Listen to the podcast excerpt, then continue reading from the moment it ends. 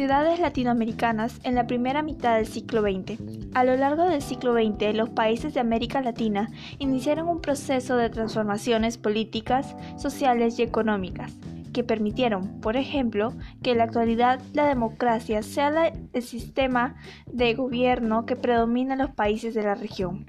La historia de América Latina no puede entenderse sin considerar los sucesos mundiales del siglo XX Así, las guerras mundiales, la crisis del 29, la Guerra Fría, entre otros, marcaron los acontecimientos de este lado del mundo.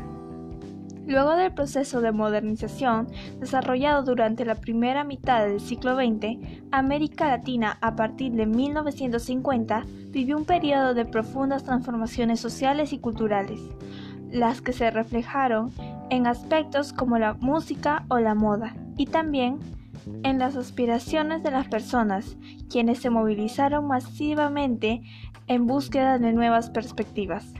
Sin embargo, este proceso no estuvo libre de momentos de tensión, los cuales llegaron incluso a la intervención de gobiernos autoritarios, en el contexto de la Guerra Fría y la polarización ideológica que significó en América Latina recogieron las ideas y apoyos de uno y otros bloques políticos. Y específicamente en la segunda mitad del siglo XX se sitúan las bases de la estructura política, económica y social de la región. En esta época se identifica la desigualdad social como uno de los principales problemas socioeconómicos de la región y su manifestación más cruda de la pobreza. Se presenta el movimiento de mujeres como uno de los movimientos sociales presentes en la actualidad, en función de mejorar la calidad de vida de las mujeres en la región. Además, se analiza la realidad del movimiento indígena, se describen las demandas de estos movimientos como el reconocimiento y respeto por la diversidad cultural presente en la región y la necesidad de contar con canales de representatividad, entrando en profundidad en estos conflictos sociales. Movimiento campesino e indígena. Su objetivo era una forma agraria radical. Esta reforma se quiso llevar a cabo entre 1910 y 1950, sin muchos casos exitosos, con un proceso principalmente pausado. Movimiento obrero.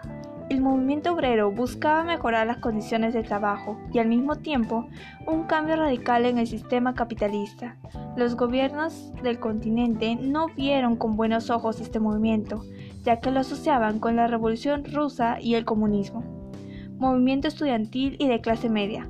El movimiento comunista del movimiento obrero pronto llegó a clase media, alrededor de 1920, con lo cual se creerían los partidos comunistas para este tiempo comenzaron las luchas estudiantiles por participación en las universidades. Movimiento feminista.